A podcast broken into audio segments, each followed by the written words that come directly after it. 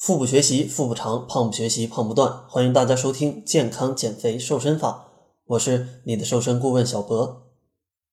健康减肥瘦身法的公众号成立了，陆续会添加一些瘦身技巧，而且里面还有一些单纯通过调节饮食瘦身的案例。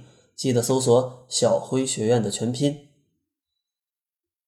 秋天到的时候，大家首先想到的就是贴秋膘，民间也一直流行着贴秋膘的习俗。原因是因为夏天酷热，人们普遍食欲不振，偏爱没有营养的清淡食物，必然造成体重净丢失。还有人把这称为苦夏。所以到了秋天后，气温下降，就要多吃肉类，如炖肉、烤肉、红烧肉等，把整个夏天丢掉的体重给补回来，也为过度寒冷的冬天储备能量。那么贴秋膘这种做法有没有道理呢？对于健康有益还是有害呢？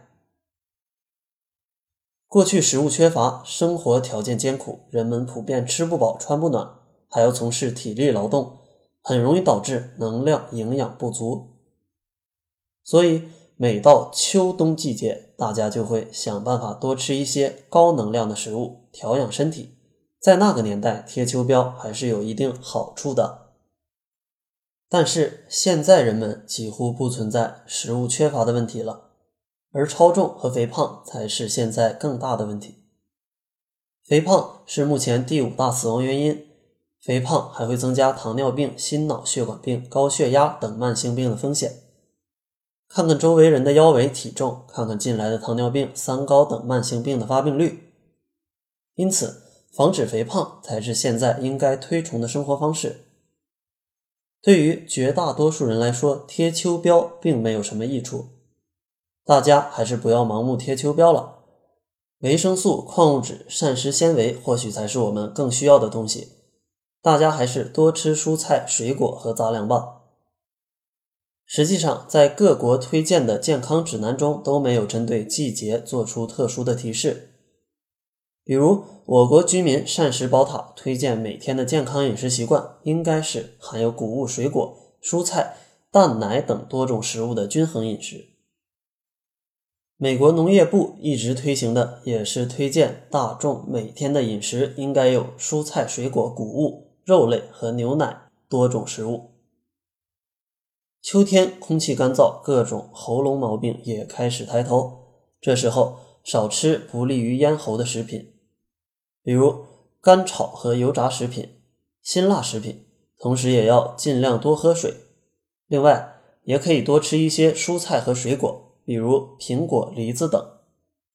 但是，这个其实适用于每个季节，也完全属于均衡饮食的原则。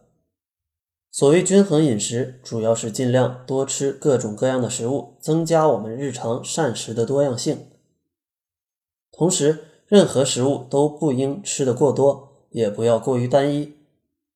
虽然不同季节的饮食方式能够选择的食物会有所不同，但是我们应该做的还是尽量做到食物多样性、均衡营养。那么秋天应该如何做到营养均衡还不发胖呢？有三个建议：一、绿菜为主，补充维生素。王雷军说。每天所摄入的绿叶菜的量应该为三两到半斤。二，薯类为先，预防肥胖。薯类食物属于粗粮，富含 B 族维生素、钾、镁等矿物质含量也丰富。另外，它还有丰富的膳食纤维，能促进肠道蠕动，预防便秘及由此引发的多种慢性病，如肥胖、糖尿病等。秋季是薯类产出旺季，有事没事吃山药、甘薯、芋头、马铃薯等很有益处。三蒸拌菜做主打，降低热量。